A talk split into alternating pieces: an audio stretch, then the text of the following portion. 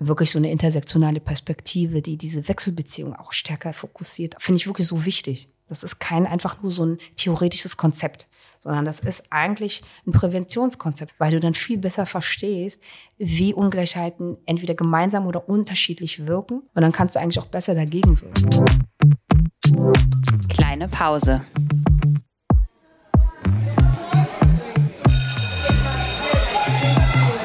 Begegnungen in der Teeküche.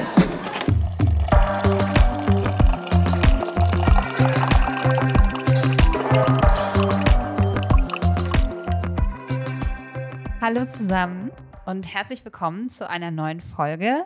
Kleine Pause, Begegnungen in der Teeküche eigentlich. Aber heute sitzen wir in dem schönsten Coworking Space auf der ganzen weiten Welt. Und haben, weil es so schön ist, sitzen wir ja auch schon seit mindestens anderthalb Stunden. Und kommen jetzt erst dazu, mit dieser Aufnahme anzufangen. Die liebe Nicole ist auch da. Hallo auch von mir. Und natürlich ist nicht nur dieser Raum ganz toll, sondern auch unsere heutige Gästin. Und wir machen das ja so, dass unsere Gästin sich immer selber vorstellen können oder dürfen. Deshalb würden wir dich bitten, ähm, das auch zu machen. Ja, hallo und Azul. Ich bin Karima Bimbrahim und ähm, ja, publiziere zu Rassismus, Empowerment, Community-Arbeit und leite die Stelle bei IDA NRW und äh, mache ganz viel auch zu ähm, maghrebinische Community, vor allem aus einer schwarzen Perspektive und auch einer feministischen Perspektive, was mir sehr wichtig ist und vor allen Dingen auch aus einer wirklichen ähm, Arbeiterin-Perspektive und habe aus diesem Grund auch den ähm, ja, Coworking Space und Community Space ähm, Space to Share gegründet. Und wie gesagt, es ist richtig, richtig schön hier. Ähm, wir versuchen ja immer so ein bisschen die Arbeit unserer Gästinnen zu verbinden mit der Arbeit, die wir machen und starten in unsere Gespräche mit eine Anekdote, die genau versucht, das irgendwie miteinander übereinzubekommen. Nämlich so die Frage, ähm, gibt es irgendeine Geschichte, eine Anekdote, eine Erfahrung und vielleicht ähm, aus der weiteren Vergangenheit oder näheren Vergangenheit oder fast Gegenwart, ähm, die dir in den Sinn kommt, wenn du an Schule denkst und an das, was du so machst, also was du gerade schon beschrieben hast? Ja, ich denke jetzt tief, tief, tief nach. Und da gibt es, glaube ich, viele, ähm, ja, so Anekdoten. Aber welche ist für mich so ein bisschen bedeutsam mit dem, wie du es auch gesagt hast? Vielleicht die Anekdote, das ist aber nicht aus der Grundschule, sondern auch aus dem, ich war auf einem Gimmi, als eine Lehrerin ähm, bei der ich auch ähm, Lohnarbeit gemacht habe, zu mir meinte, äh, man wird ja auch ohne Abitur glücklich. Und ich finde, die verbindet so vieles, weil das irgendwie ein Abhängigkeitsverhältnis war, weil ich damals nach einer Arbeit gesucht habe, als, weiß ich nicht, 16-Jährige und bei ihr geputzt habe. Und gleichzeitig war sie meine Lehrerin, Englischlehrerin und auch ähm, Theater habe ich bei ihr ähm, gehabt. Und gleichzeitig, ähm, ja, aus so einer klassismuskritischen Perspektive, glaube ich, auch wirklich, ja, irgendwie die Erfahrung zu machen, dass du gar nicht da gesehen wirst, Abitur zu machen. Ich glaube, das ist so eine Anekdote, die mich eigentlich so ein bisschen, ähm, ja, so widerständig schon wieder macht, so ein bisschen. schon fast wütend und gleichzeitig aber auch so viele Ebenen berührt, die mit mir und meiner Biografie, glaube ich, einfach zu tun haben. Ne? Als, als schwarzes Mädchen, ja, dann so äh, irgendwo auch erniedrigend, ne? Ähm, und Lohnarbeit nicht, ähm, ja, nicht nur nicht gewertschätzt wird, sondern Abhängigkeitsverhältnisse auch so schafft. Ja, und dann halt in der Schulzeit, eine andere haben irgendwie von Zeitungen äh, austragen gesprochen oder oh, Ferienjob irgendwie ganz cool. Und die Zugänge hatte ich einfach auch nicht. Und deshalb war das irgendwie äh, gut. Also ich habe mich auch nicht geschämt oder sowas, ne? Putzen und so zu gehen. Also das, das ist auch nicht mein Punkt, weil ich finde, das ist Lohnarbeit. So. Und ich finde, das muss auch viel mehr geschätzt werden. Und das brauchen wir auch. Äh, und das machen wir auch und könnten auch besser bezahlt werden, finde ich.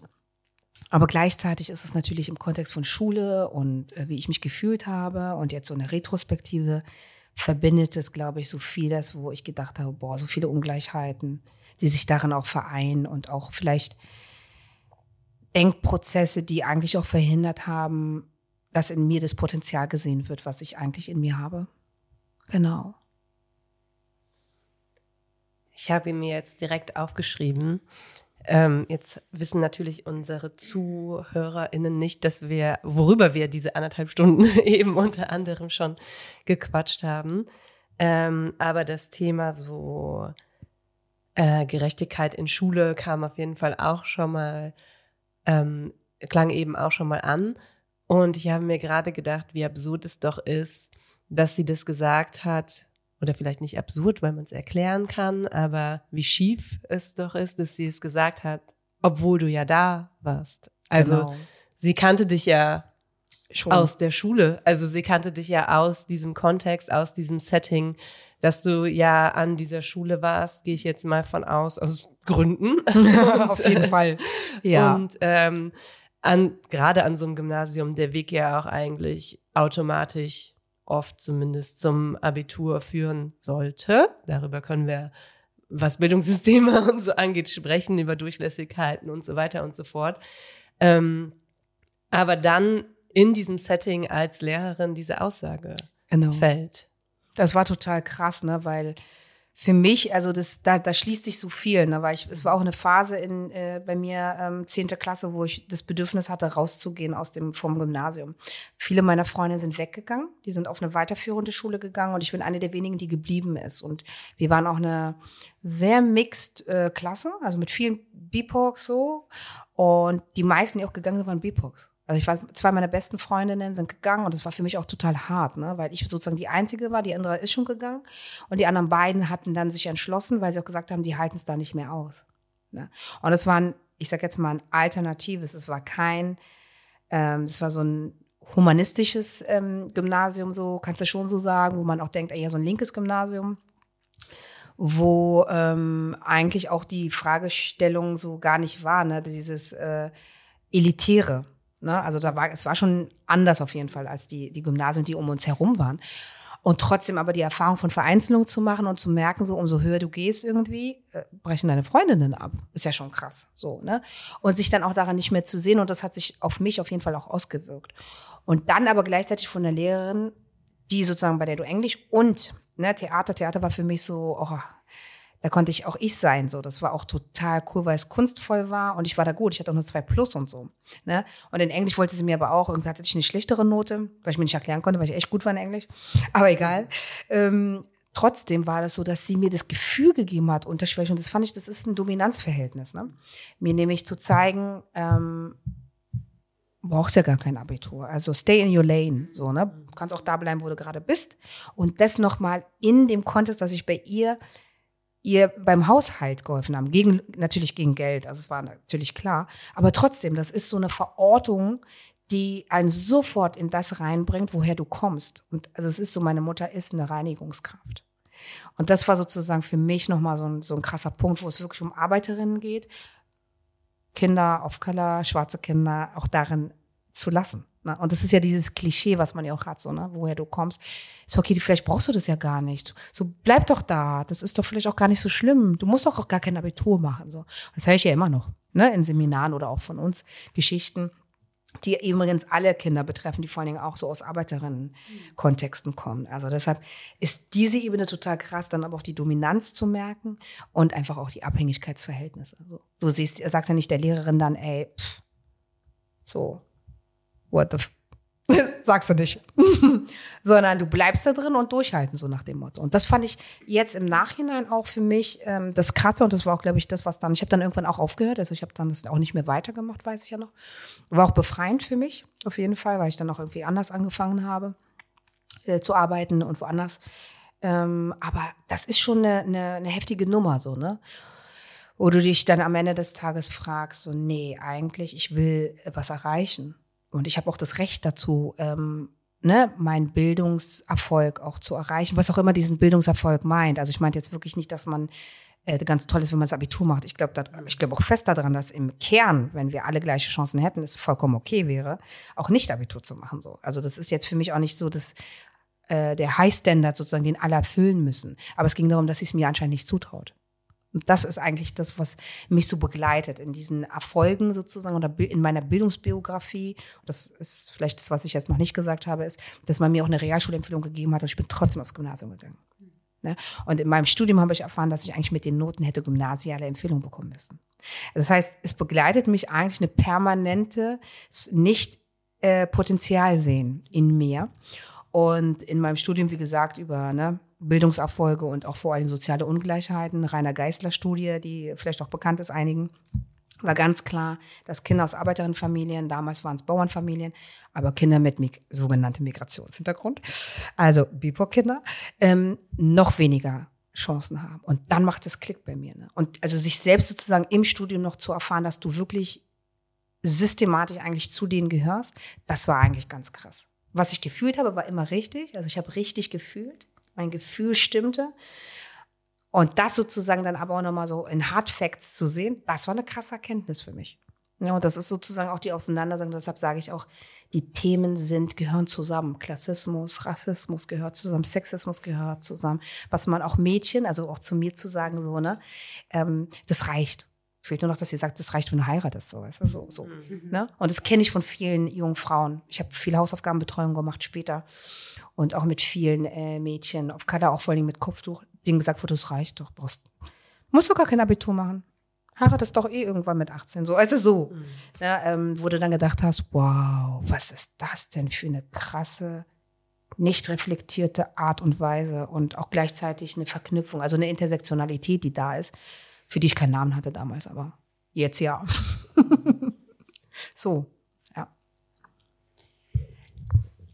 Ja, ich bin noch ein bisschen geschockt äh, von der Anekdote. Ich äh, weiß nicht, ob ich schon mal so eine krasse, also wir haben, die Anekdoten sind immer sehr verschieden, die mit uns geteilt werden, aber das hat mich jetzt kurz ein bisschen aus der Bahn gebracht, ähm, weil ich das so unvorstellbar finde, dass dir das passiert ist. Ähm, und ich bin super dankbar, dass wir jetzt in der Situation, in der wir sind, hier sitzen und darüber zusammen sprechen können, weil es dich nicht aufgehalten hat, sondern wahrscheinlich ganz im Gegenteil irgendwas in dir bewegt hat, was dich dazu geführt hat, ein Selbstempowerment durchzuführen. Ähm, und das ist, das ist ganz toll und darauf kommen wir auf jeden Fall gleich auch nochmal ganz ausführlich zu sprechen.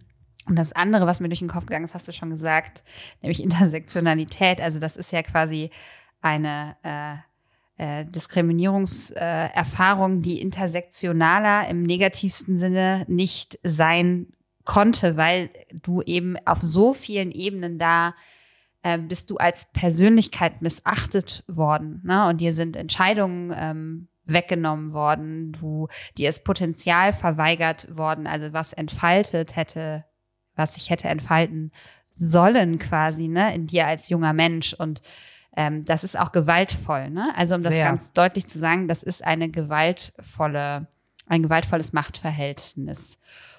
Und dann on top kommt noch dazu, dass man die äh, alles, was mit Lohnarbeit zu tun hat, ähm, was ein ganz großes Thema überall auf der Welt ist, ähm, einfach auch noch weiter ähm, diskriminiert und nicht anerkennt und nicht wertschätzt und den die Notwendigkeit dahinter in der Welt, so wie sie strukturiert ist, auch nicht sieht.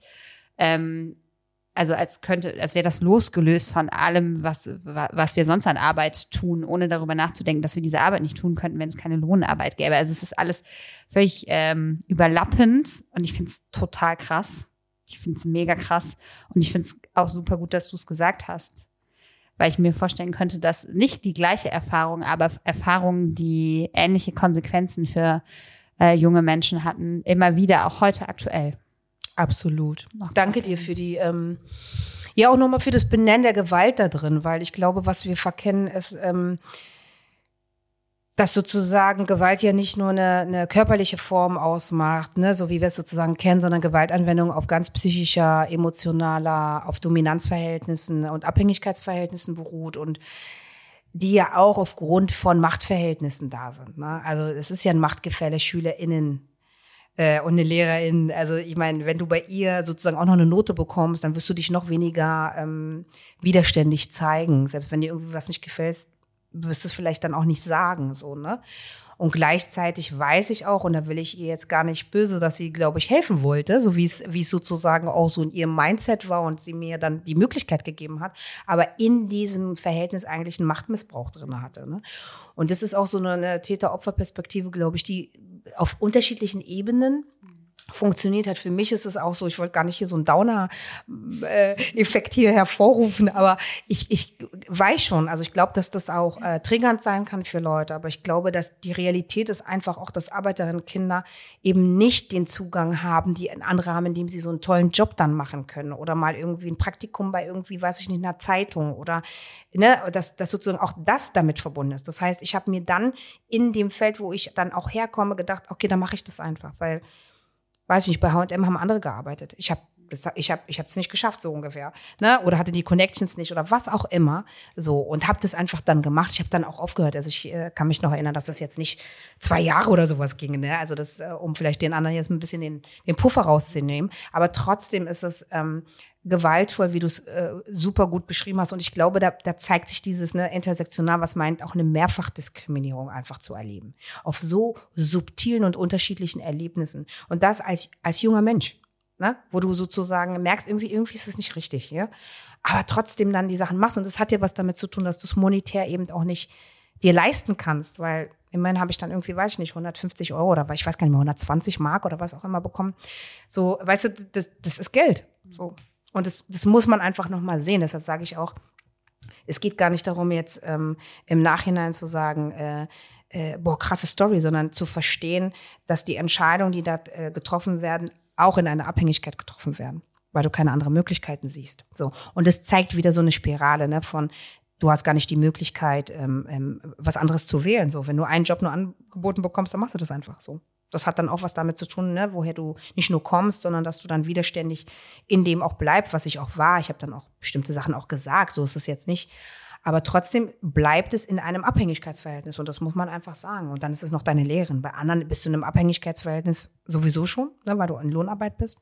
Aber hier ist es halt noch deine Lehrerin so. Das macht es irgendwie auch komplexer und auch schwieriger. Und äh, dann äh, kommt die Komponente hinzu, dass sie dann auch meinte, äh, später, also von wegen, man wird ja auch ohne Abitur glücklich, weil ich wirklich Ausstiegsszenarien aus dem Gymnasium hatte. Ne? Das kommt, es war jetzt nicht zeitgleich zu dem, wo ich gearbeitet habe, aber du hast gemerkt, so dass sie dich auch woanders hin verortet. Ja. Und der Spruch sozusagen, du kannst äh, auch ohne Abitur glücklich werden, den sehe ich auch. Nur ist es interessant, dass sie es mir sagt. Mhm.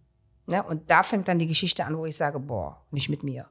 so, also so, nö, das sehe ich gar nicht ein. Da werde ich auch wieder zur Berlinerin. Also so, ne, wo du dann denkst, äh, ja, Widerstand. Aber es ist nicht einfach. Ich glaube, das ist, ne, das ist ein langer Weg und das sind manchmal auch äußere Faktoren, wo du sagst, das möchte ich nicht. Und ich habe mich halt auch, ich hatte immer Zweifel, auch ob ich zum, aufs Gymnasium äh, gehöre. Also deshalb, das, das, diese Zweifel haben mich eigentlich in meiner gesamten Laufbahn, äh, waren die da. Ne? Und dann äh, durch Freunde, die gegangen sind, hat sich halt noch mal, ne, das ist doch klar, wenn du deine besten Freundinnen verliest, so, dann denkst du, oh, boah, nee, ich will eigentlich auch weg. Ne, und dann habe ich es aber nicht gemacht und äh, war auch gut. Und gleichzeitig glaube ich auch, dass ich gemerkt habe, dass ich in bestimmten Sachen auch gut drin war. Und trotzdem weiterhin, also End of the Story ist nicht, dass alles super lief. Aber ähm, ich habe meinen Weg geschafft, ich habe mein Abitur gemacht und habe dann mir auch eine Auszeit genommen, zu gucken, ähm, was ich machen will. Ich habe ein Jahr dann ein Praktikum gemacht in ganz unterschiedlichen Branchen.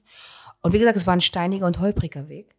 Aber deshalb glaube ich, ist es auch so wichtig, wirklich über Empowerment zu sprechen. Und zwar wirklich, was sind eigentlich Faktoren, äh, die die stärken? Was waren Ressourcen für dich? Ne? Und dieses, ähm, ich kann mich erinnern, ich habe mal so einen Workshop gemacht, äh, in Berlin auch ähm, damals und da gab es eine, eine Übung, die ich so toll fand. Das ist so eine ressourcenhafte Übung, wo sie gesagt haben, wer war als Person für dich deine Ressource? Ne? Und das fand ich eine sehr schöne Übung. Also die auch, du stellst dann wirklich so eine Person dahin. Das ist wie so eine Rollenübung, die aber sehr empowernd ist. Und dann kannst du das halt laut sagen und kannst du in Form von einer Person oder auch ne, ein Blatt nehmen und das hinschreiben. Und dann ist mir das dann nochmal aufgefallen, ja, dass es Leute waren, die mich halt ermutigt haben, auch gesagt haben, mach weiter. Du wirst das schaffen, du, du bist gut da drin. Oder auch hier gesagt haben, äh, ne, ähm, ein Lehrer weiß ich noch ganz genau, der hat dann auch versucht, ich war immer im Deutschen äh, nicht so gut und äh, hat dann gesagt, ja, äh, ich wollte mich dann alleine, das weiß ich noch, zurückstufen lassen. Mhm. Ja?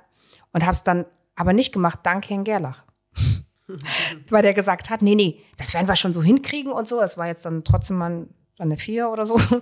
Aber er meinte so, nee, du nimmst dir jetzt einfach mal eine Tageszeitung und fängst dann an, aus der Tageszeitung ähm, dir äh, eine kurze Zusammenfassung zu basteln. So. Dann habe ich angefangen, weil ich war immer so, oh, ich muss alles wiedergeben. Ne? Und dieses, ich muss alles wiedergeben und ich bin nicht gut genug in diesen Texten, das hat mich halt weiterhin begleitet, auch in meinem Studium, dass ich immer gedacht habe, ich kann nicht gut verfassen. Ne? Und ich meine, heutzutage publiziere ich so. Und trotzdem ist es aber so, dass du sowas manchmal im Hinterkopf hast und denkst, oh, habe ich das gut geschrieben und so. Ne? Das sind natürlich Sachen, die was damit zu tun haben. Deshalb ne, ist es auch wichtig, das zu reflektieren, woher es kommt. Und auch, ich war immer stärker im Oralen. Also immer in dem Mündlichen war ich immer stärker. So. Und das ist aber auch eine Ressource. Ne? Das hat ja auch nicht jeder. Deshalb glaube ich einfach, es ist wichtig zu gucken und es ist so schwer, wenn es dann LehrerInnen sind. Mhm. Es gibt die auch. Also es gibt auch LehrerInnen, die gesagt haben, nee. Ich kann mich auch, auch an, an mehrere erinnern, die irgendwie gesagt haben, nee, das wirst du auch schaffen und ne, dann auch Tipps gegeben haben. Aber es gibt auch LehrerInnen, wie ich gerade schon gesagt habe, da wo du merkst, in dem System wirst du noch weniger gesehen und du wirst eben nicht gefordert, sondern es wird eher so gesagt, nee, musste ja nicht. Ne? Und das ist schon für mich so eine Erfahrung, die sich dann durchzieht. Und ich glaube, heute würde ich sagen, mit dem Wissen sozusagen, was kann Schule verändern, was kann Schule an Selbstwirksamkeitsprozessen schaffen, ist es total wichtig, bei den, bei den Kids zu bleiben und auch zu sehen, dass jede Person eine Ressource, Potenzial hat. Und ja, daran auch gefördert werden kann. So. Das wäre so mein Wunsch. Also, ne, wenn ich mir sowas wünschen könnte, würde ich sagen, boah, ja, das ist es. Aber ich weiß natürlich, ich meine, ich bin ja in dem Bereich auch tätig, ne, Rassismus, äh, äh, genauso in der äh, Geschlechterverhältnisse oder auch ähm, Klassismus. Äh, wir wissen, dass es nicht so ist. Dass Kinder, die aus äh, bildungsnahen Haushalten eine bessere Chance haben, das Abitur zu machen und auch das Studium. Mhm. Also deshalb, es bleibt Thema, selbst nach äh, 30 Jahren. Ja. So, ne? Ich würde auch, also ich bin ganz glücklich darüber, dass du gerade quasi die Ebene noch mal so ein bisschen gewechselt hast von ähm, dieser sehr persönlichen Erfahrung hin ähm, zu so einer systemischen, zu so einem systemischeren Blick darauf, weil ich mir vorstellen kann, dass viele Menschen, die das hören, ähm, vielleicht auch denken, okay, das war jetzt die eine Lehrerin, der ist das vielleicht so rausgerutscht oder so, ne? Oder da, die war vielleicht nicht sensibel genug, um ähm, das irgendwie zu erkennen. Und ähm, das, was du gerade gesagt hast, das zielt ja so ein bisschen darauf ab, dass Schule sich die Frage stellen müsste oder das Bildungssystem sich die Frage stellen müsste, ob diese Reproduktion der gesellschaftlichen Verhältnisse, die ja letztlich dahinter steckt, ähm, weiterhin gewollt ist oder nicht. Also dieses Spannungsfeld, da reden wir in, in unserem Podcast ja oft drüber zwischen dem Ermöglichen einer Chancengleichheit oder dem Näherkommen einer Chancengleichheit und dem Realitätsabgleich mit den Funktionen der Schule als gesellschaftliche Reproduktionsinstitution. Absolut. Ähm, das ist ja letztlich das, was du gerade gesagt hast, ne? dass wenn Schule sagt, wir wollen ein Raum sein, äh, in dem wir nicht danach schauen, wen sortieren wir eigentlich wie ein und wem gestehen wir welche Fördermöglichkeiten zu. Ähm, und wir sind uns bewusst über gesellschaftliche Ungleichheitsverhältnisse. Was würde das denn in der Praxis bedeuten? Also was wären direkte Konsequenzen, die man dann ziehen müsste? Und da sind wir, glaube ich, bei so Themen wie Empowerment. Aber es stellt sich die Frage, was ist dann überhaupt ein Empowerment, was in Schule stattfinden könnte? Ähm, kann Schule da überhaupt ausgleichen? Ist das überhaupt gewollt? Oder welche Out-of-the-Box-Denken, ähm, Möglichkeiten gäbe es vielleicht noch? Mhm. So, also in, in so Gleichzeitigkeiten. Absolut. Ich glaube erstmal, äh, das ist immer wichtig, ähm, wenn wir so über auch, auch Machtverhältnisse sprechen, Herrschaftsverhältnisse zu, zu verstehen, dass Systeme ja nicht einfach nur so sind, sie haben ja eine Funktion. Und die Funktion ist die Reproduktion dessen und die Etablierung. Und ich glaube, wenn wir über Gymnasien sprechen, und da muss man auch äh, einen Reality-Check an der Stelle machen, also da geht es um einen bestimmten Typus an Mensch und Menschenbild auch und vielleicht auch ein Gesellschaftsbild zu reproduzieren. Wir sind die Besseren, Wir sind sozusagen diejenigen, die die Elite sein äh, soll, diejenigen, die das Abitur machen. Also sonst gäbe es ja auch kein Gymnasium. Ne? Also es gab ja früher die Volksschulen sozusagen. Das stammt ja daher. Das ist ja im Bildungssystem, im deutschen Bildungssystem auch 1826 oder 36 meine ich, ist ja nicht umsonst. Es gab ja dann ne, National äh, äh, Staatenbildung und dadurch ist ja eine Konstruktion von einem Wir erstmal entstanden. So erstmal auch die ganzen acht Sprachen sind weg weggedrängt worden, sondern es gibt dann die deutsche Hoch, also das Hochdeutsch. Das ist ja schon eine Etablierung sozusagen von Nationalstaatenbildung. Und das hat sich repräsentiert weiter in dem Bildungssystem. Das heißt, auch da geht es darum, bestimmte Volksgruppen auch da zu lassen, die, die sozusagen ähm, für was Besseres, ne, für die Wissenschaft, für die Elite des Landes sozusagen waren, auch wirklich äh, dazulassen. Das andere war eine Volksschule. Das waren die, die für den Handel, für das, weiß ich nicht, für äh, die, den Verkauf, ne, sozusagen für das einfache Volk war. So, so ist erstmal, so sind die Schulsysteme ja auch entstanden. Und Realschule und, ne, also Hauptschule, Realschule und dann Gesamtschule, das ist ja immerhin, warum wir auch so viel Gegenwind haben zu Gesamtschulen, äh, ist auch nicht von einfach so entstanden, sondern hat ja auch eine Genese darin, ne, dass es sozusagen ja einen Aufstieg gibt, einen internen. So. Und der ist nicht gewollt. So. Deshalb glaube ich, du hast da recht und nicht nur recht, sondern es ist eine Reproduktion der äh, Machtverhältnisse, die sich da widerspiegeln. Und deshalb ist es auch so schwer für viele, die nicht aus diesen, ähm, ich sag jetzt mal, privilegierten Haushalten kommen, da drin zu überleben. Und, und ich meine das wirklich im wahrsten Sinne zu überleben, weil der Druck so hoch ist, dominanzgesellschaftlich, ähm, dem standzuhalten. So. Und dir wird auch relativ schnell klar, mh, hm, ich komme da nicht her. So. Und das ist etwas, was damit zu tun hat. Ich glaube, deshalb ist, ist gar nicht gewollt, dass da Empowerment passiert. Also Empowerment, wenn wir Empowerment jetzt auch erstmal definieren als Selbstwirksamkeitsprozesse, die sich auf Rassismus beziehen können, aber nicht nur, auch auf Geschlechterverhältnisse, auch auf andere Ungleichheitsformen wie äh, Bildungsbenachteiligung zum Beispiel, ja, Klassismus, dann muss man sagen, dass äh, wir erstmal gucken müssen, wie werden überhaupt Menschen, wie gelangen die überhaupt auf ein Gymnasium so? Da gibt es ja auch immer nur so einen, Klient, also einen bestimmten Prozentsatz an, an Menschen, die sozusagen nicht das, äh, die gymnasiale Empfehlung bekommen haben. Das wissen wir jetzt auch mittlerweile. So, die dann äh, sozusagen reinrutschen, weil es da sozusagen so ein Ranking gibt. Aber das Gros hat dann erstmal eine gymnasiale Empfehlung. Das heißt, es sind Ausschlusspraktiken. Also da müssen wir uns auch, ne, wie du es äh, formuliert hast, gar nichts vormachen. Das sind Ausschlusspraktiken und Exklusionsmechanismen, die sich fortsetzen in dem Ganzen. Und die treffen dann bestimmte Gruppen. So, und da, da muss man dann genauer hinschauen. Und das kann man analytisch auch machen, weil wir haben zu sozialer Ungleichheit, zu Rassismus weniger, äh, da redet man dann von Menschen mit Migrationshintergrund.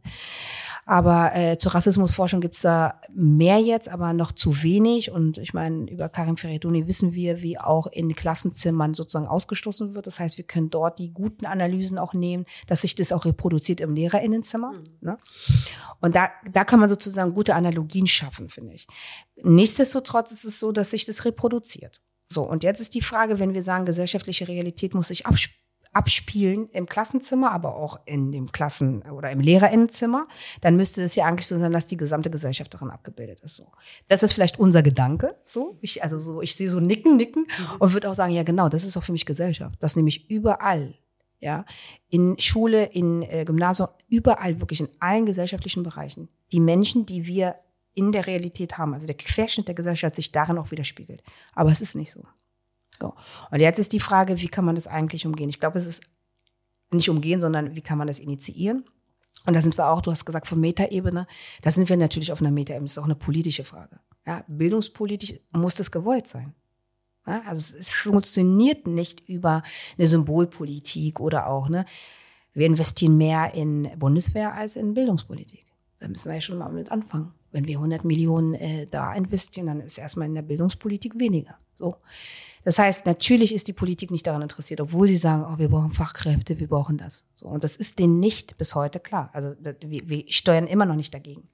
Und dann das Thema nochmal Rassismus, was sozusagen nochmal ganz klar, wo wir auch in NRW davon sprechen, dass fast jedes dritte Kind Migrationsgeschichte hat. Ja, selber äh, BIPOC äh, äh, äh, und Rassismuserfahrungen ähm, äh, macht, ist das noch nicht so durchgesickert. Und ich glaube, dass wir wissen, dass die Kinder so sind, ist klar. Also das sehen wir auch in den Schulen und so weiter. Aber wo sie dann stattfindet und wo dagegen gewirkt wird, dass Ausschlussmechanismen nicht reproduziert werden, wie mein Beispiel. Ne, dass man mir sagen kann, ich kann ja auch ohne Abitur glücklich werden. So, ne? Das passiert natürlich auch in Grundschulen. Also da ist ja auch ein Filtersystem. Wer bekommt die gymnasiale Empfehlung, wer nicht? Wer bekommt eine Realschulempfehlung? Wem wird zugetraut, überhaupt vom Bildungshaushalt sozusagen auch das Abitur zu schaffen? Das ist ja auch schon so krass. Als würde man nicht wachsen können daran. Ne? Als würde sozusagen ein Haushalt auch so bleiben, wo er ist.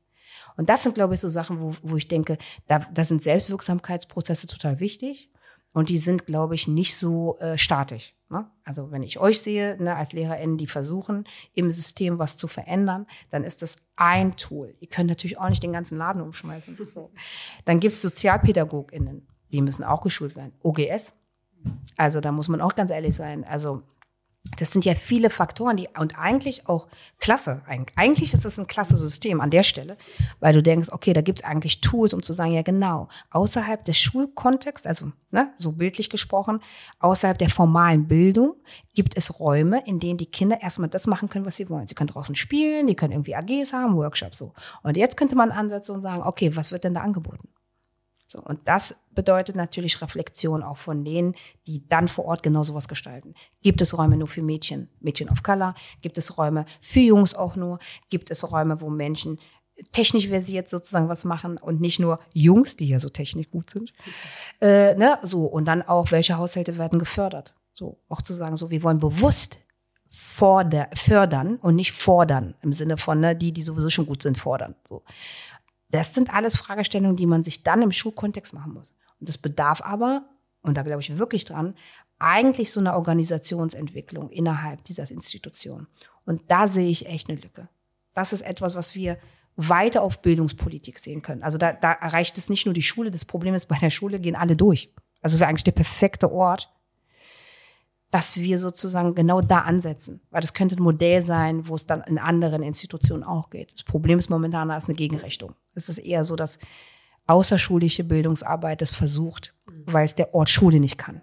Und das ist ein Problem. So, und da befinde ich mich natürlich auch beruflich mit, ne, dass dann teilweise wir auch als RetterInnen gerufen werden, was auch total schwierig ist, weil wir können den, das, das können wir auch nicht. Man kann diese Arbeit nicht komplett ähm, umstellen. Man kann Impulse geben, wie du es gesagt hast, und oft sind es auch mehr als Impulse.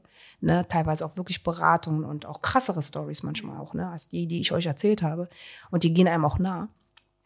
Und dann siehst du aber auch, oh nee, da ist auch, sind so zwei, drei engagierte Personen, die echt sich wirklich, ja, ich sage jetzt nicht das, was ich denke, sondern so wirklich alles machen, damit die wirklich was bewegen. Und sie bewegen auch.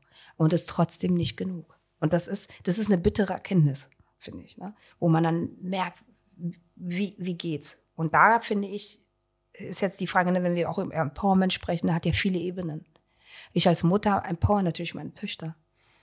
So, ne? weil ich weiß, was das bedeutet. Weil ich weiß, dass die es nicht in der Schule herbekommen.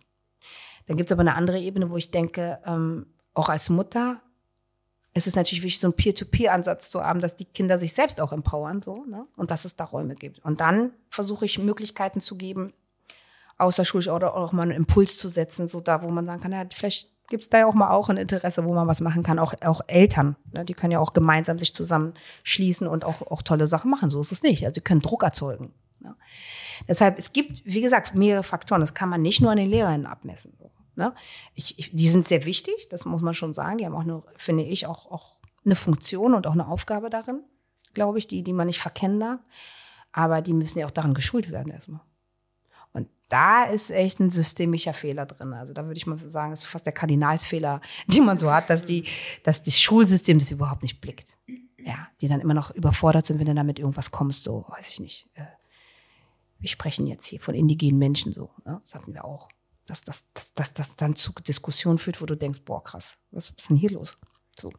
Denk, du denkst, eigentlich sind wir weiter so und das ist es aber nicht. Ne? Die Realität ist, ist doch anders. Und die Reaktion auch von Eltern. Auch Eltern sind da nicht sensibilisiert. Also man kann das nicht nur auf äh, Schule und so weiter. Ne? Nur Schule hat natürlich eine andere Funktion, die bildet ja auch und hat auch einen Auftrag, so einen erzieherischen Auftrag auch an der Stelle, einen Bildungsauftrag einfach. Ne? Und deshalb ähm, finde ich diese Frage gar nicht so einfach. Ne? Empowerment sozusagen, äh, was heißt es erstmal für dich? Ne? Ermutigung und äh, Selbstwirksamkeit zu Hause zu lernen. Und das hat ja auch nicht jeder. Es hat mein, meine Töchter haben oder kommen in den Genuss, weil ich mich damit auseinandersetze, beruflich. Na, und auch, auch persönlich mich immer damit ähm, auseinandergesetzt habe. Das können auch viele gar nicht leisten. Das ist ja auch eine Frage wirklich von Kapazitäten und Ressourcen. Und da kommen wir auch zur Lohnarbeit. Ne? Mhm. Wenn man da 40 Stunden arbeitet, wann hast du nur noch Zeit, das zu machen alles? Und Care-Arbeit zu machen. Deshalb finde ich es trotzdem wichtig, das im Kopf zu behalten. Und für mich ist das auch etwas, was auch mit Community Building zu tun hat. Ne? Wo hast du deine ich rede jetzt wirklich nicht nur von der Community im Sinne von Herkunftscommunity, sondern auch eine Wahlcommunity. Wo kannst du dir diese Empowerment-Räume auch geben? Wo sind safer Spaces? Was, was ist das, was mir die Möglichkeit gibt, ich selbst zu sein, ohne beurteilt zu werden, ne? ohne eine Note zu bekommen oder so? Oder kann ich auch rumalbern? Kann ich einfach mal ich sein? So kann ich mich auch ausprobieren? Kann ich auch mal was machen, was nicht mit Leistung zu tun hat? So, ne? Funktionen loszuwerden, so, ne? Auch einfach ich selbst, sondern das verlieren wir ja. Also ich kann mich ja selber erinnern. Man ist ja dann auch auf Leistung aus und Noten und Bewertungen und schaffst du das jetzt? Und ja, ist ja auch, ist ja auch voll krass so. Und gleichzeitig hat es aber was damit zu tun. Es hat damit was zu tun, dass es äh, bestimmten Menschen äh, und äh, Menschen of Color noch weniger Möglichkeiten gibt. Es sei denn, sie haben, kommen auch nochmal aus akademischen Haushalten. Das muss man auch nochmal klar sagen und differenzieren. Und darin auch nochmal, sind beide Eltern migrantisch oder nicht? Also ne, sind wirklich zugewandert oder nicht, hat auch viel damit zu tun. Also es gibt wirklich, eine, ne, man kann es nicht so vereinfachen und sagen, alle kommen und also alle haben es schlecht. Da muss man auch sehr differenziert nachgucken, weil die, die das bildet auch das Fundament dafür, was für Präventionsprogramme man auch machen muss und anbieten muss. So.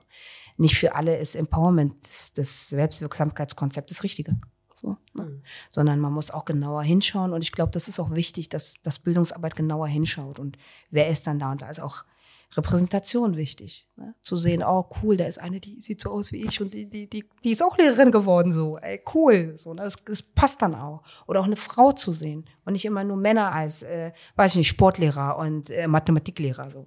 Ne? Sondern ne, diese, diese Dinge dann auch, auch repräsentiert zu sehen, macht was mit mir. Als Kind, als Frau, als Mensch, als, als schwarze Person nochmal und dann auch als Person, die einfach sagt, so, boah, cool, äh, wir sind auch irgendwie ein bisschen weiter jetzt als vor 30 Jahren so. Ja, ich glaube, das ist äh, wichtig. Aber ich glaube, für mich zumindest, so wie ich das äh, sehe und auch hier, ne, ihr habt vorhin so, äh, das geht Öl äh, runter wie Öl, meine ich, diese, das Kompliment, was ihr mir gegeben hat, auch, auch zu diesen Räumen, das ist wirklich dadurch entstanden und vielleicht ist das auch so ein unbewusstes mir Raum geben, weil mir kein Raum gegeben wurde. Ne? Und dass die Möglichkeit, anderen Menschen Raum zu geben, ist erstmal auch ein Privileg, ne? aber es ist vor allen Dingen auch ein Power-Sharing-Ansatz, ja? der was auch mit Empowerment zu tun hat. So. Ja, das ist die Möglichkeit, Räume zur Verfügung zu stellen und diese sozusagen auch Menschen gerade zur Verfügung zu stellen, wo man weiß, dass sie gesellschaftlich marginalisiert sind und diese Räume nicht zur Verfügung bekommen. Macht was mit mir und das ist äh, auch für mich selbstwirksam. Das ist empowernd. Das ist ein safer Space für mich, wo ich hingehen kann und sagen kann, ja, der gehört mir. Ganz einfach. Yes. Ja, ich habe schon, ich stehe die ganze Zeit auf Nicoles Notizen, weil ich so neidisch bin, dass sie ein Blatt und einen Stift hat. Ähm, aber nein, hier ist es so lieb von dir, danke, alles gut. Aber ich habe, ich finde es total krass, diesen Abriss, den du gerade gegeben hast, der einfach so alles umfasst hat, wirklich jede einzelne Facette, jede Schraube, an der ganz, ganz dringend gedreht werden müsste, Ganztag, ähm, generell ähm, einfach Organisationsentwicklung, Elternarbeit, äh, KollegInnen, Ausbildung äh, im Referendariat, schon im Studium am besten. All, all diese Sachen, das ist total krass.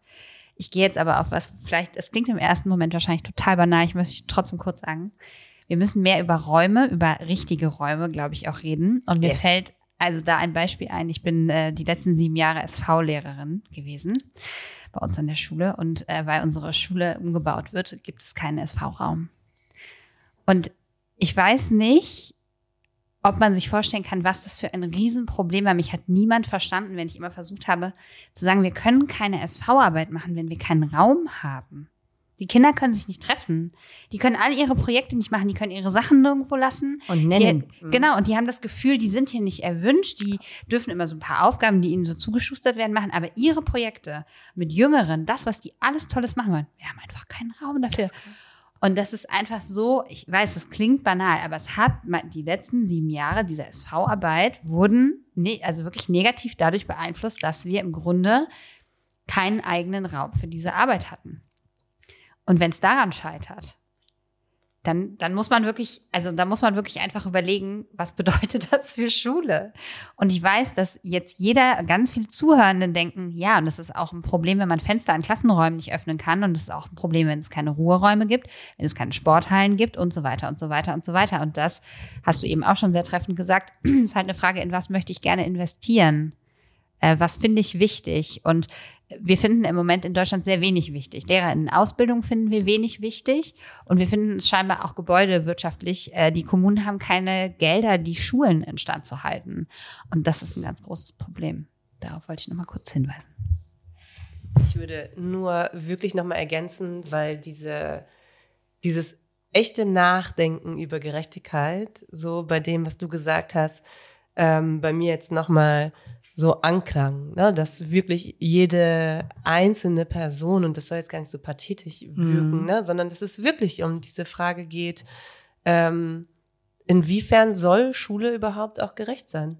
Absolut. So, also so ganz platt gesagt. So. Und das ist natürlich eine politische Frage.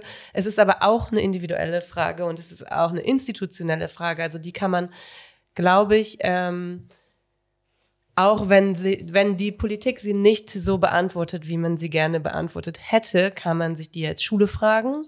Und wenn Schule das nicht so beantwortet, ähm, wie man es gern hätte, kann man sich die als ähm, Individuum fragen, aber auch in, innerhalb eines Kolleginnenkreises, mit dem man halt gut arbeiten kann oder einer Klassengemeinschaft mhm. und so weiter. Und das vielleicht nochmal wirklich so hervorzuheben und ähm, auch so ein bisschen so back to the roots ja. quasi wirklich ähm, zu sagen, worüber reden wir hier? Wollen wir ein gerechtes Bildungssystem? Wollen wir einen gerechten Umgang miteinander? Oder wollen wir noch mehr solcher Beispiele? Absolut. Ich finde, das bringt es eigentlich auch auf den Punkt, weil Gerechtigkeit ist etwas, was uns alle angeht. Und es ist keine Frage von, oder sollte eigentlich keine Frage sein von, bestimmte Personen haben das Anrecht darauf, gerecht behandelt zu werden, so. Sondern jedes Kind hat ein Anrecht darauf, gerecht und nicht gleich, gerechter behandelt zu werden, so. Für das, woher es kommt oder wohin es hin will. So. Und die Frage, die wir uns immer wieder stellen müssen, ist, ich bin Teil dessen. Und wie schaffe ich es in diesem Teilchen, ne, deshalb war das auch mir wichtig, so dezidiert über die unterschiedlichen Funktionen und Rollen und auch wirklich die Rädchen zu sprechen, weil die alle zusammen ergeben ein Bild. Also ohne das wird es nicht komplett funktionieren. Das ist total wichtig. Und wenn es eine stockt, kann das Rad gar nicht weiterdrehen. Und das passiert ja oft. Wir wissen ja, dass wenn ne, es trotzdem einen aktiven Widerstand gibt, es sich was bewegt und es versucht manchmal dann wieder was anderes zu bewegen. Also es hat dann eine ich sag jetzt mal fast so das Domino-Effekt, ja, wo wir merken, manchmal auch verspätet, so ne, nach einer Welle erst irgendwie. Aber es passiert was. Und ich glaube, was ich mir wünschen würde, ist, dass wir mehr und mutiger sind, Dinge in Bewegung zu halten. Mhm. Und es hat was mit einem Mindset und mit dem Selbstverständnis zu tun, wie wir Gesellschaft sehen. Absolut. So. Und es ist eine Haltungsfrage, wie wir auch wollen, dass die Gesellschaft aussehen soll. Ja. Und das ist das, was mir fehlt. Da fehlt mir der politische Wille. Da fehlt mir ehrlich gesagt auch die Wissenschaft, die dann irgendwie auch ne, analytisch vielleicht das dann nochmal hinbekommt. Aber wo sind denn dann die Lösungen? Hm. Und ich bin lang genug in der Praxis auch. Deshalb kann ich das auch sagen. Ne? Und ich kenne die kleinen Schrauben, weil ich kenne die ErzieherInnen, die überfordert sind, weil die ständig neue Themen bekommen. Ökologie, jetzt haben wir hier irgendwie, ne, also es ist Nachhaltigkeit. Die Leute sind überfordert teilweise auch, ne? Das muss man auch an der Stelle sagen. Und gleichzeitig glaube ich aber auch die Überforderung kommt, weil niemand dafür ansprechbar ist. Weil mhm. diejenigen, die eigentlich dafür verantwortlich sind, das abgeben. Und auch sagen, ja, dann müsst ihr mal gucken und dann machen wir noch eine Fortbildung, dann war's es. Und dann bleiben die Leute wieder allein. Das ist genau wie mit der Raumfrage. Wir brauchen Raum. Ich glaube, das ist nicht nur eine Frage von physischem Raum, sondern wir brauchen Raum, um nachzudenken, wie soll Schule gestaltet werden. Was bedeutet eigentlich Unterricht an dem? Was bedeutet auch Lernen? Was ist ein Lernkonzept, wo wir sagen, wir lernen nicht nur für die Klassenarbeit, sondern wir lernen fürs Leben? Und dieses Lernen fürs Leben beinhaltet eben auch Gerechtigkeit, Nachhaltigkeit meinetwegen, rassismusfreier in der mhm. Gesellschaft zu sein. Ich kann doch nicht weiter von Gerechtigkeit sprechen und ne, ein Teil, Viertel der Gesellschaft sozusagen ausklammern. Die Hälfte der Gesellschaft ausklammern an Frauen, an jungen Mädchen, so, ne? An queeren Personen, die äh, im Alltag da sind, an äh, jüdisch positionierten Menschen. Also ich, ich könnte jetzt eine Palette an, an auch marginalisierten Gruppen und ähm, äh, ich will eben nicht den Gegensatz bilden, sondern ich will die sehen als alle als Teil dieser Gesellschaft. Und die haben Platz und Raum. Und wer ist aber dafür verantwortlich? Und darüber müssen wir reden. Ja. Deshalb glaube ich auch, smash it. Also an der Stelle wirklich, ja. weil die Frage ist nicht mehr, oh, darf ich dazu was sagen oder äh, ich möchte den Raum mit dir betreten äh, oder teilen, sondern ey, wir müssen überhaupt mal grundsätzlich sprechen, was das hier eigentlich für ein Raum überhaupt ist. Weil wenn der gar nicht dafür zulässig ist, dass das passiert, dann ist eigentlich auch kein Fundament dafür da, dass sich was gesellschaftlich verändert. Und glaub's mir, Kinder spüren das. Die werden anfangs widerständig an und irgendwann self-fulfilling prophecy. Du brauchst nur denen die ganze Zeit sagen, du bist doof. Hm. Du verstehst das nicht. Und die denken, du bist doof. Ja? So. Und, und das finde ich halt so krass. Das darf sich weder im, im System noch bei den Kindern äh, äh, verfestigen. Und das hat wirklich was Tiefes, auch wenn wir jetzt äh, oder viele glauben, es geht nur um Gerechtigkeit, es geht auch so fundamental um Rassismuskritik. Das ist so machtkritisch, weil es genau darum geht, wer hat die Macht darüber zu entscheiden, dass Menschen vorkommen, Menschen nicht vorkommen, Lehrer ins Zimmer so aussieht, dass bestimmte Kinder nicht in die Schule äh, gelangen, die sozusagen für sie ja gar nicht geschaffen ist. Ne? Mhm. Also in der Anekdote von mir, dass ähm, ich ja auch ohne Abitur glücklich werde. So, wie kommst du da eigentlich da drauf? So, ne? Warum siehst du mich gar nicht erst dort? Ne? Und das ist sozusagen dieses, dieses Bild und die Metapher, die eigentlich nicht sein darf, sondern genau in dem Moment ist eigentlich wert es zu sagen, diese Räume des Empowerment, und ich würde dann auch vielleicht nicht äh, nur von Empowerment, aber Empowerment-orientierten Räumen sprechen, in denen es möglich ist, man selbst sein zu können. Ne? Mann, und ich meine jetzt nicht den Mann, ich meinte Mensch sein zu können. Ja, wirklich in dem, in dem Sinne. Und das ist, das ist so fundamental krass wichtig und gleichzeitig ist es so fundamental rassismuskritisch, dass ich denke, das kann eigentlich nicht wahr sein, dass, dass wir das immer noch nicht verstehen mhm. innerhalb einer Gesellschaft. Ja. Wo krass, also wo du wirklich statistisch sehen kannst, dass Kinder absolut nicht diese, also die fast die Zugänge verwehrt werden. Mhm. Und das ist eigentlich, wenn wir es mal auf, auf so einer UN-Ebene oder das ist ein Menschenrecht, was äh, Kinder nicht zugestanden bekommen. Ja? Das Recht auf Bildung, das Recht auf rassismusfrei zu leben, das Recht darauf, eine gute Schulbildung zu genießen. So, und das finde ich so, das, also das finde ich so tragisch und gleichzeitig weiß ich aber auch, es gibt Leute, die dann auch was genau deshalb irgendwie tagtäglich kämpfen, tagtäglich versuchen, doch einen Unterschied da drin zu machen, den Unterschied, der doch einen Unterschied macht. So. Und da möchte ich anknüpfen. Ich glaube, dass die Unterschiede dadurch geschaffen werden können, indem wir erstmal natürlich die Selbstreflexion haben. Ich glaube, sonst, sonst wird es nicht funktionieren. Wir uns immer wieder kritisch auch überprüfen müssen, aber auch die Strukturen überprüfen müssen. Ja, und auch zu fragen, äh, wie ihr es auch in euren äh, Folgen oder auch in den, in den ganzen ähm, Gesprächen führt, eben, ne, kritisch nochmal da drinnen zu gucken, was bedeutet das dann? Also was, wie setze ich das um in meinem Alltag? Und da sind wir verstrickt drin. Da können wir uns alle sozusagen nicht rausreden. Ne? Äh, egal wie kritisch wir sind. Und da, da gehört es auch dazu. Ich meine, das muss man dann auch sehen. Ich bin ja auch in der Leitung. Ich kann ja auch nicht sagen, ich, ich bin nur Rassismus erfahren und das war's. Ich äh, habe ja auch, ich bin in der Leitungsposition und aus dem Grunde weiß ich, okay, machtkritisch heißt dann auch für mich bestimmte Sachen dann auch. Ne? Zu hinterfragen und äh, wie, wie reproduzierst du eben nicht die Strukturen, sondern schaffst neue Strukturen, indem du halt Empowerment-Räume zum Beispiel gestaltest oder auch überhaupt eröffnet hast, etabliert hast in den Strukturen. Die gab es vorher nicht. Mhm. und deshalb, ich glaube, ne, da muss man sich ein Stück weit, äh, äh, so weit natürlich auch in die eigene Nase fassen. Und die Frage, die sich uns allen stellt, ist, wie schaffen wir das? Hm. Also wie schaffen, und dann, ich meine, das ist wirklich wir. Ja, ja. Alle. Also wie ja. geht das, dass, dass die, die Frage von ne, Selbstwirksamkeit äh, erstmal bei einem selbst ist. Ich glaube auch, dass empowerte Menschen auch empowern können. Ich glaube das wirklich. Ähm, weil du verstanden hast, dass das wichtig ist. Und ich finde, bei Kindern sieht man das auch. Also wenn hm. du merkst, wie die was für leuchtende Augen und die, bam, die da mit so einem Spruch kommen. Ich sehe es auch an meinen eigenen Töchtern. Dann denke ich so, wow, weißt du, ich weiß nicht, ob ich mit sechs so war. Nee, ich weiß es nicht.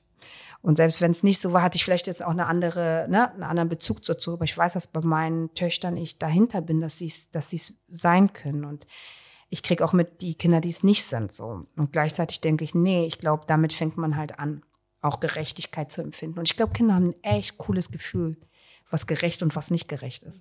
Ja, ich weiß dass bei meiner Tochter zum Beispiel, die macht ähm, eine schlichteren Ausbildung.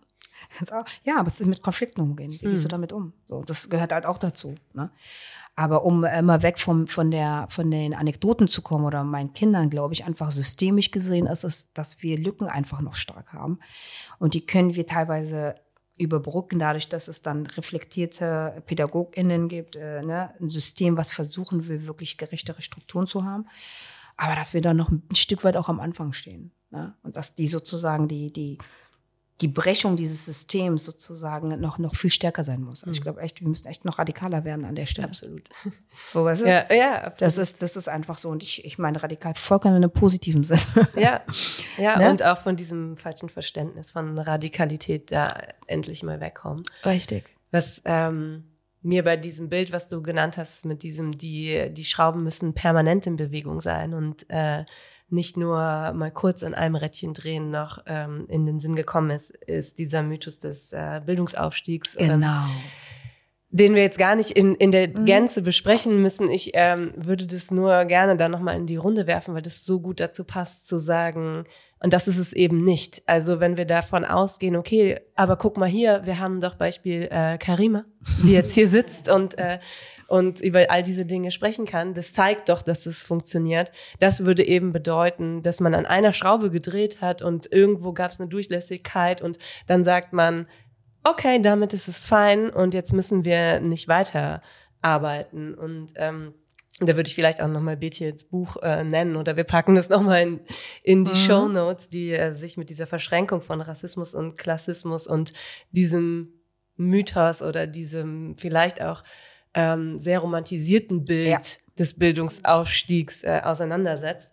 Ähm, weil mir das, ja, weil, weil mir das gerade auch selber nochmal so klar geworden ist, was es da für einen Zusammenhang gibt, wie einfach die Argumentation ist, an der Stelle zu sagen, aber es funktioniert doch. Absolut. Ich glaube auch, das ist deshalb so einfach, wenn man die Verantwortung auch abschieben kann. Ne? Absolut, ja. Weil das, das lenkt halt ab davon, dass das erstens ein hoher Preis war, den man gezahlt hat und der teilweise auch intrinsisch war. Der hat nichts mit den äh, unbedingt mit dem System zu tun, ne? weil wenn es das System gewesen wäre, wäre ich durchgefallen. Also wenn ich jetzt äh, aufgewachsen wäre in der Corona-Zeit, wäre ich durchgefallen. So, dann wäre ich abgehängt gewesen. Deshalb, ne, finde ich auch, also mein Punkt ist immer wieder, die, auch die Geschichten zu erzählen und nicht zu sagen, nee, ich bin das klassische Kind von Akademik, bin ich nicht. Ich bin ein Arbeiterinnenkind. Ich habe eine Biografie, die aus einer Arbeiterinnenbiografie stammt. Ich bin auch stolz drauf. Es ist überhaupt nicht so, dass ich mich schäme.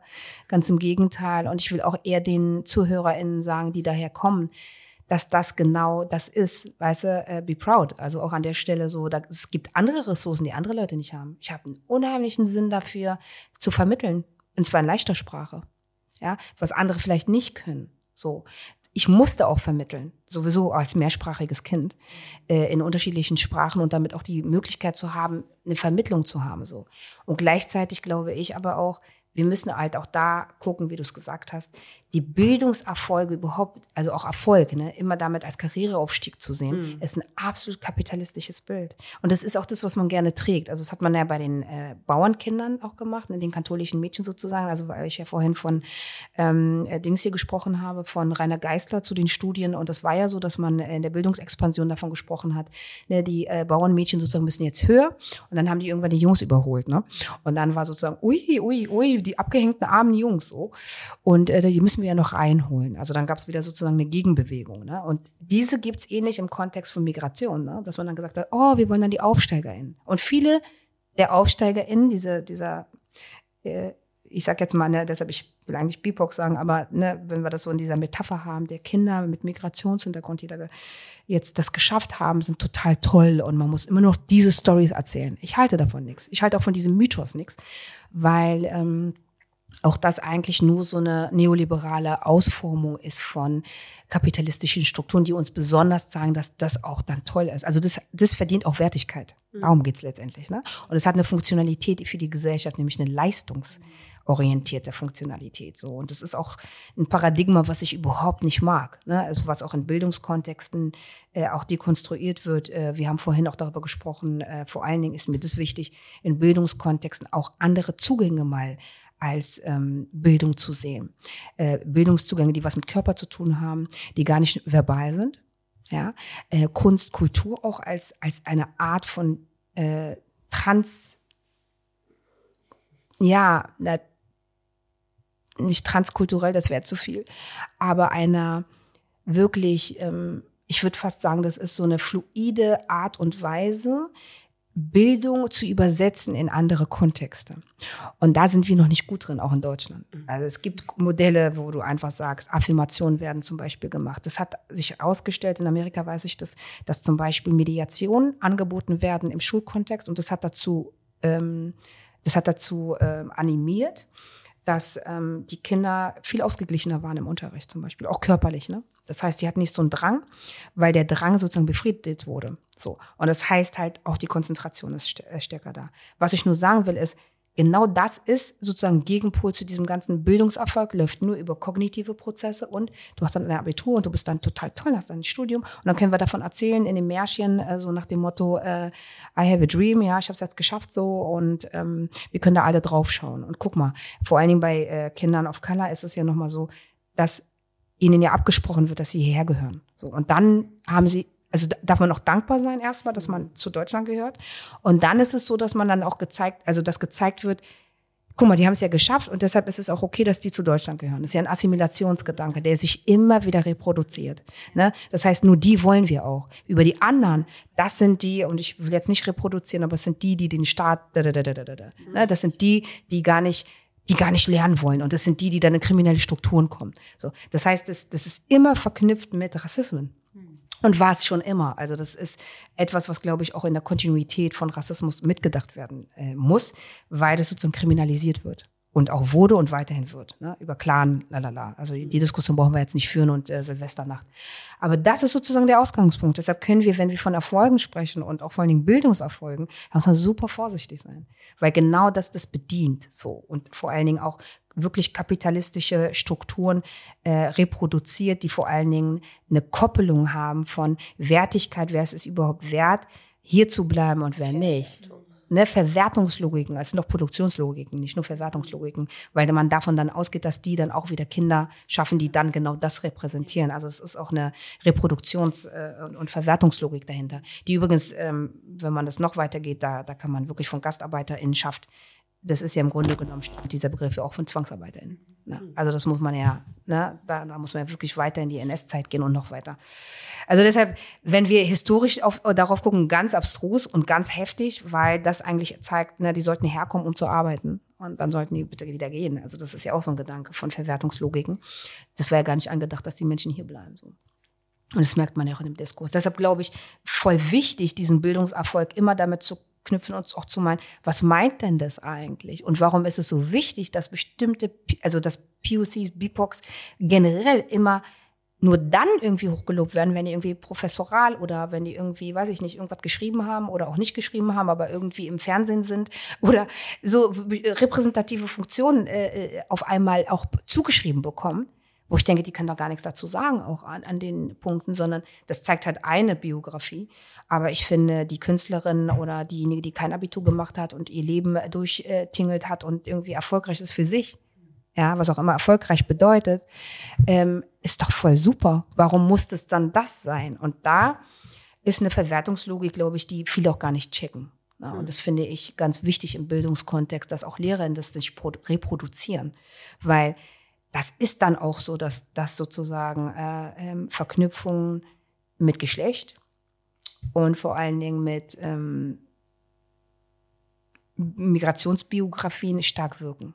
Und ich finde, das merken wir ja auch im Diskurs. Und deshalb ähm, würde ich auf jeden Fall immer wieder wirklich so eine intersektionale Perspektive, die diese Wechselbeziehung auch stärker fokussiert, auch finde ich wirklich so wichtig. Das ist kein einfach nur so ein theoretisches Konzept sondern das ist eigentlich ein Präventionskonzept, so sage ich das manchmal, weil du dann viel besser verstehst, wie Ungleichheiten entweder gemeinsam oder unterschiedlich wirken und dann kannst du eigentlich auch besser dagegen wirken.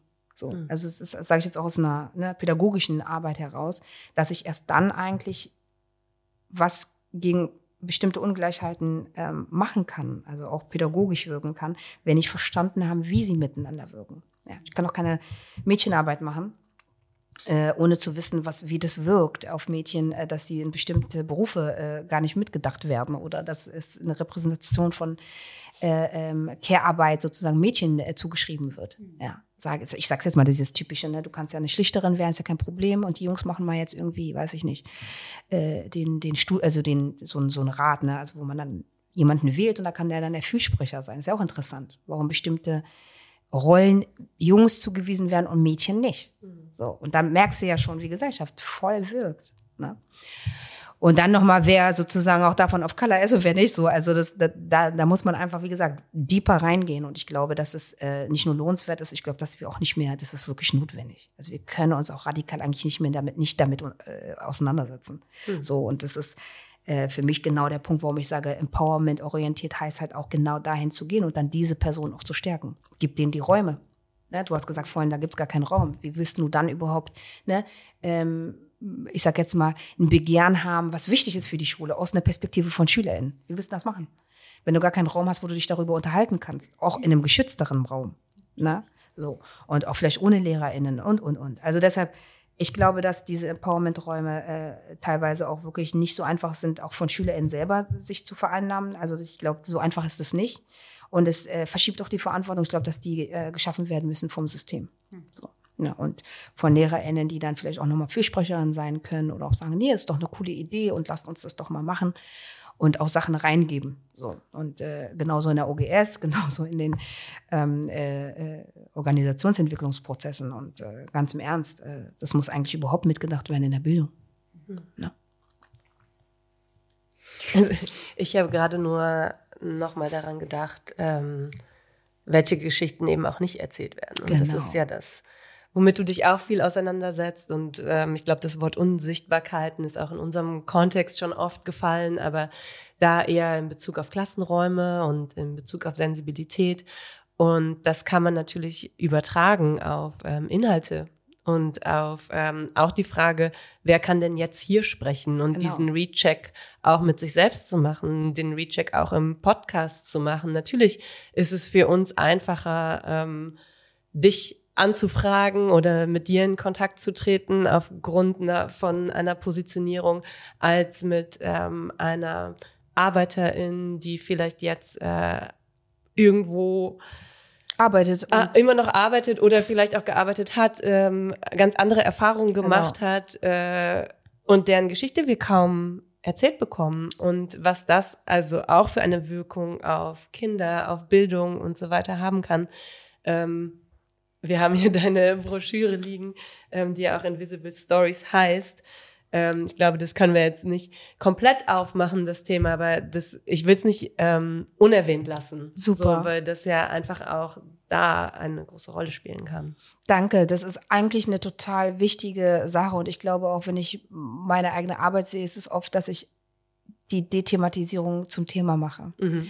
Und dass äh, dieses Projekt Invisible Stories, was über maghrebinische Zwangsarbeiter in, in der NS-Zeit, ähm, vor allen Dingen von DeutschmarokkanerInnen nochmal zeigt, ähm, von Rheinlandkindern, die geboren sind. Also es ist 100 Jahre eigentlich deutsch-marokkanische Geschichte so. Und in diesem Jahr jährt sich ja auch 60 Jahre Arbeitsmigration äh, von Deutsch-MarokkanerInnen. Ist es eigentlich nochmal sowas, wo man merkt, da gibt's total krass kein Wissen zu im deutschen Kontext. Und das hat mich dazu auch nicht nur animiert, sondern es hat mich auch gewurmt, ne? weil die Auseinandersetzung einfach überhaupt nicht da ist äh, in Deutschland so, ne? Und ich meine, klar, man kennt das ja selber, dass oft dann auch größere ähm, Communities irgendwie mehr ne, Zuspruch oder auch vielleicht mehr Sichtbarkeit erlangen, was ja auch okay ist, aber dass vielleicht kleinere Communities da gar nicht so eine, so eine, oder wenn nur negativ, ne, wenn wir an Kölner Silvester nachdenken, so äh, Aufmerksamkeit bekommen. Deshalb ist mir das so eine Herzensangelegenheit, weil wir wirklich teilweise auch Namenslisten, Todeslisten hatten von ZwangsarbeiterInnen, die meinen Nachnamen hatten. Ne? Und das ist natürlich so eine Identifikation, wo du merkst, oh krass, das hat ja eine Kontinuität und das ist wichtig. Das ist Erinnerungsarbeit, die noch nicht getan wurde. Und die gehört eigentlich in die Schulbücher. Ganz im Ernst. Also das ist ne, es ist Kolonialgeschichte von Deutschland, die wenig äh, Raum bekommt und dann nochmal, ne, also Rheinlandkinder nochmal speziell. Ähm, ich benutze auch extra nicht das rassistische Wort dazu, sondern wir wollen es auch umschreiben und Rheinlandkinder äh, nennen, weil das sozusagen auch nochmal äh, ganz heftig auch Zwangssterilisation und so weiter von äh, Rheinlandkindern aufgezeigt hat, äh, die äh, Zwangsarbeit auch verrichten mussten, teilweise auch in Frauenlagern. Aber nicht nur, und das ist eine ganz krasse Schicksalsgeschichte, ne? die zu Deutschland gehört und ähm, gleichzeitig aber auch eine Kontinuität zeigt. Deshalb hatte ich vorhin ja auch gesagt, ne, GastarbeiterInnen, dieser Begriff kommt nicht von ungefähr. Der hat was mit mhm. ZwangsarbeiterInnen zu tun.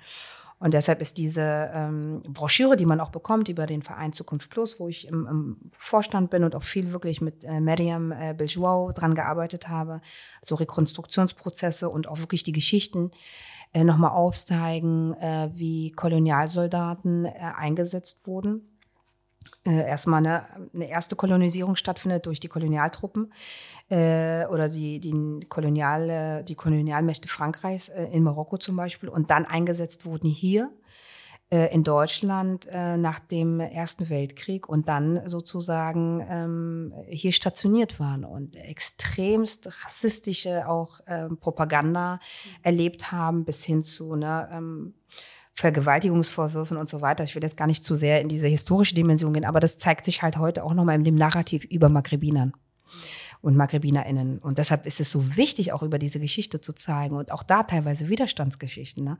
Es gibt dann welche, die extra auf Sprachen gesprochen haben, damit die, ähm, zum Beispiel, da haben wir einen Auszug ähm, aus, aus einem KZ, wo die äh, sich gegenseitig auf Teschlehet, das ist die ähm, äh, Mesiersprache, ähm, die ähm, sich was gesagt haben, um das ähm, zu dekodieren für die Wärter.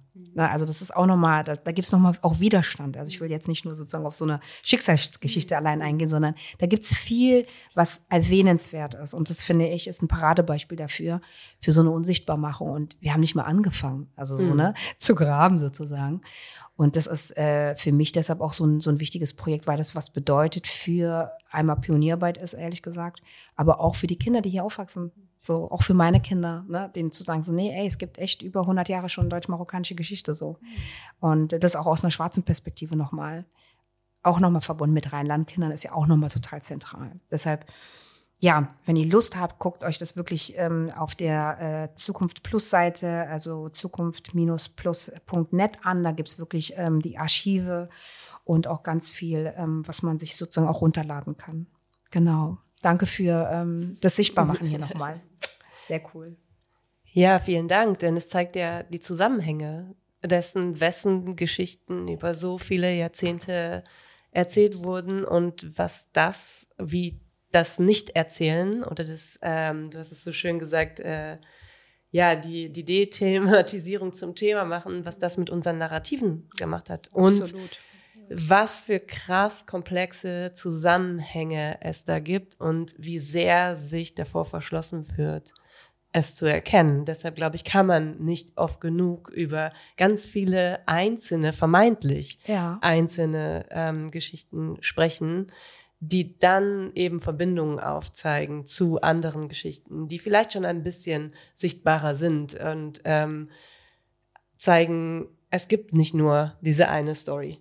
Absolut. So, ja. ich, würde es noch, ich möchte es noch ergänzen oder ausweiten. Und zwar würde ich gerne sagen, dass diese historischen Narrative, die existieren, die super dominant sind, natürlich ganz, ganz viel Geschichte ausblenden, gleichzeitig auch damit zu tun haben, weil quasi in dem Moment wirkt die Vergangenheit in die Gegenwart und sogar genau. bis in die Zukunft hinein, weil das ganz viel damit zu tun hat, welche Geschichten weiß ich über mich selber und welche Geschichten traue ich mich auch, ähm, traue ich mir selber zu für mein Leben, was den Gestaltungscharakter anbelangt. Das heißt, absolut. Das ist auch was, was wir, äh, was man wirklich nicht unterschätzen darf für eine ganz persönliche Entwicklung ähm, als Mensch in einer postmigrantischen Gesellschaft.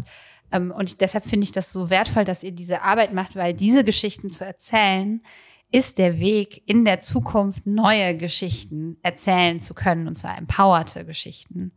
Und deshalb ist das so toll, dass ihr das aufarbeitet und das ist super, super wertvoll. Ich finde das total krass, weil ich mir nur ansatzweise vorstellen kann, wie viel Arbeit da drin steckt. Ähm, und auch das ist interessant, dass ähm, wir dafür Räume schaffen müssen, dass ja. das sichtbar wird und dass das, du hast eben schon gesagt, das gehört in den Geschichtsunterricht. Natürlich ja. gehört das in den Geschichtsunterricht. Und ja, eben auch, genau. danke, und auch nicht nur, sondern es gehört auch in den Sovi-Unterricht und auch in den PEDA-Unterricht genau. und es genau. gehört einfach generell in Bildung. Ja, das sehe ich genauso. Danke für die Wertschätzung und Anerkennung. Ich glaube, genau das ist es, dass äh, sozusagen einige Geschichten einfach nicht anerkannt sind und nicht erzählt werden. Und dieses nicht erzählt werden hat viel damit zu tun, dass es auch mit Ressourcen zu tun hat. Ich habe das jetzt beantragt, ich habe die Ressource, äh, das über einen Verein äh, gemacht zu haben und trotzdem war es sehr, sehr, sehr viel Arbeit. Das sind drei Jahre, die ich darin investiert habe an der Stelle, ne, von Projektantrag bis zum Ende sozusagen, ne, mit einer Fachtagung, mit allem drum und dran und zum Glück mit einer wirklich tollen Kollegin, die sich auch damit sehr, sehr stark auseinandergesetzt hat. Und das wäre so gar nicht möglich gewesen. Ne? Äh, und gleichzeitig ist es aber auch eine Ressourcenfrage. Also es, es bleibt immer wieder auch damit äh, oder hängt damit zusammen. Und, und gleichzeitig glaube ich, für mich ist es diese Gleichzeitigkeit, von der du vorhin auch gesprochen mhm. hast. Ich glaube, es geht gar nicht. Es, wir werden Sachen haben, die uns total down machen und gleichzeitig passiert aber auch in diesen ganzen Frustration und in der Wut und in dem äh, nicht gesehen werden auch ganz viel, wo Widerstand entsteht und auch vor allen Dingen Narrative und Diskurse neu entstehen.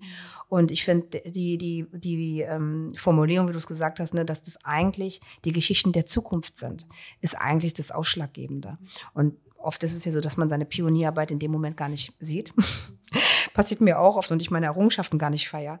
Aber ich glaube, das ist dann im Nachhinein genauso, dass, dass man darauf blicken kann und sagen kann, nee, damit hast du wirklich Geschichte geschrieben. Und die ist wichtig, weil die die Geschichten der anderen, die jetzt nicht mehr leben, fortlaufen lässt. Und ich glaube, das ist sowas, was mich auch empowert. Und es ist sehr identitätsstiftend für die nächste Generation. Ich kenne auch Leute, die gar nicht sozusagen in dem Kontext die eigene Identität haben, aber die sagen, boah, krass, das wusste ich gar nicht. Das ist ja voll interessant. Und allein das, und ich kann es selber nachvollziehen, dass ich äh, auch äh, viele Geschichten, die ich gehört habe, ähm, und jetzt auch bald noch eine, eine wirklich eine Enkelin von einem Zwangsarbeiter kennenlernen werde, wo ich gedacht habe, boah, krass. Also es ist wirklich so, dass das nochmal noch mal mehr zeigt, wie wichtig die Arbeit ist, weil Leute ihre eigenen Geschichten dadurch erzählen können und aufarbeiten können. Und es gibt einem Mut. Ich finde, das ist, ähm, das gibt mir Mut, es gibt mir auch Hoffnung und es gibt mir auch so ein Stück weit wirklich äh, Empowerment zu sagen, so, ey, nee, mach weiter und ähm, es, es lohnt sich äh, trotzdem. Äh, ich würde auch nicht sagen, man soll seine äh, Kräfte überspannen, ja, und sozusagen über seine Grenzen hinausgehen, aber ich glaube, dass es wichtig ist, es mit Menschen auch zu machen, die irgendwie da sich auch empowered fühlen. Und kann nur beschreiben, dass es im Endeffekt der Prozess war auch, äh, dass es sehr viel mit Selbstwirksamkeit zu tun hatte dann. Ne? Die eigenen Geschichten nochmal zu hören und zu merken, so, ey, wirklich ist es Zeitgeschichte. Das ist äh, sehr ermutigend. An der Stelle würde ich vielleicht, ja, die Zeit ist fortgeschritten, absolut. Ähm, aber ich möchte trotzdem noch kurz euren Podcast erwähnen. Ja. Vielleicht, oder vielleicht kannst du das noch kurz beschreiben, was ihr, was ihr da macht. Und wir packen das natürlich auch alles ähm, in die Shownotes, dass man sich jetzt nicht alles merken ähm, möchte und äh, muss. Und gleichzeitig würde ich dann vielleicht schon anschließen, darfst du natürlich, wie alle anderen äh, Gästinnen in diesem Podcast auch am Ende eine, ich sag jetzt mal, Art Hausaufgabe stellen, in welche Richtung es auch immer geben, gehen wird, an alle, die zuhören. Yep. Äh, stellvertretend an uns aber. Super. Ja, also erstmal der Podcast heißt Maghreb Diaspora Talk und ist so ein bisschen entstanden aus der Idee von mir zu Maghreb Diaspora Connection, was auch bei Instagram ähm, eine Seite ist, wo es darum geht, einfach die Stimmen von MaghrebInnen sichtbar zu machen. Also ihr merkt, Sichtbarkeit ist mein Thema. also insofern äh, bin ich total froh, mit Fatima Remli wirklich eine ganz tolle, auch sehr politische Feministin an meiner Seite zu haben, die wirklich auch äh, ne, selbst Maghrebinerin ist, äh, solidarisch ist, ähm, über ganz viele unterschiedliche Themen, die uns in der Community, aber auch außerhalb der Community zu diesen Themen eben ähm, animieren, darüber zu sprechen und die einfach mal auch wirklich zum Thema zu machen, weil es keinen Raum gibt, wo diese Themen besprochen werden. Oder vielleicht auch vielleicht schon Raum, aber der ist nicht ähm, öffentlich. Und deshalb war ist die Idee entstanden und das haben wir auch deshalb am 8. März gemacht zum feministischen Kampftag äh, den Podcast dann auch ähm, wirklich ähm, veröffentlicht, um Raum zu geben für genau diese Themen. Und das ist wirklich, ähm, ich würde mich freuen über alle, die da reinhören und Lust haben und wirklich äh, einfach zuhören wollen, vielleicht eine Perspektive, die sie noch nicht kennen, ähm, mehr zu erfahren. Genau. Deshalb Danke. und ja, also ich würde, für mich ist wirklich meine Hausaufgabe, die ich nach Hause gebe, an euch, an uns alle, ähm, wirklich zu gucken, wo kann ich teilen. Das hört sich einfacher an, als es ist. Aber wenn ich sozusagen immer wieder auch von, ne, aus einer rassismuskritischen Perspektive sage, Verstrickung heißt eben auch, wie bin ich selbst involviert in diese Strukturen und Machtverhältnisse, heißt es eben, wo habe ich da meine Privilegien und wo kann ich wirklich teilen und solidarisch sein an den Stellen mit den Personen, die das eben nicht können. Und das heißt für mich, wo kann ich Raum schaffen? Ja, und äh, darüber nachzudenken, nochmal im Ganzen, so wie ich es vorhin mit meiner Anekdote äh, hatte, die sehr, sehr mm, mehrschichtig war, aber doch genau sich das nochmal anzuschauen. Und ich glaube, es lohnt sich der Blick. Ich weiß, dass es manchmal schmerzhaft ist, weil, ne, es ist nicht einfach, immer wieder sich selbst zu überprüfen, zumindest ist es auch anstrengend einfach, um es mal auf den Punkt zu bringen.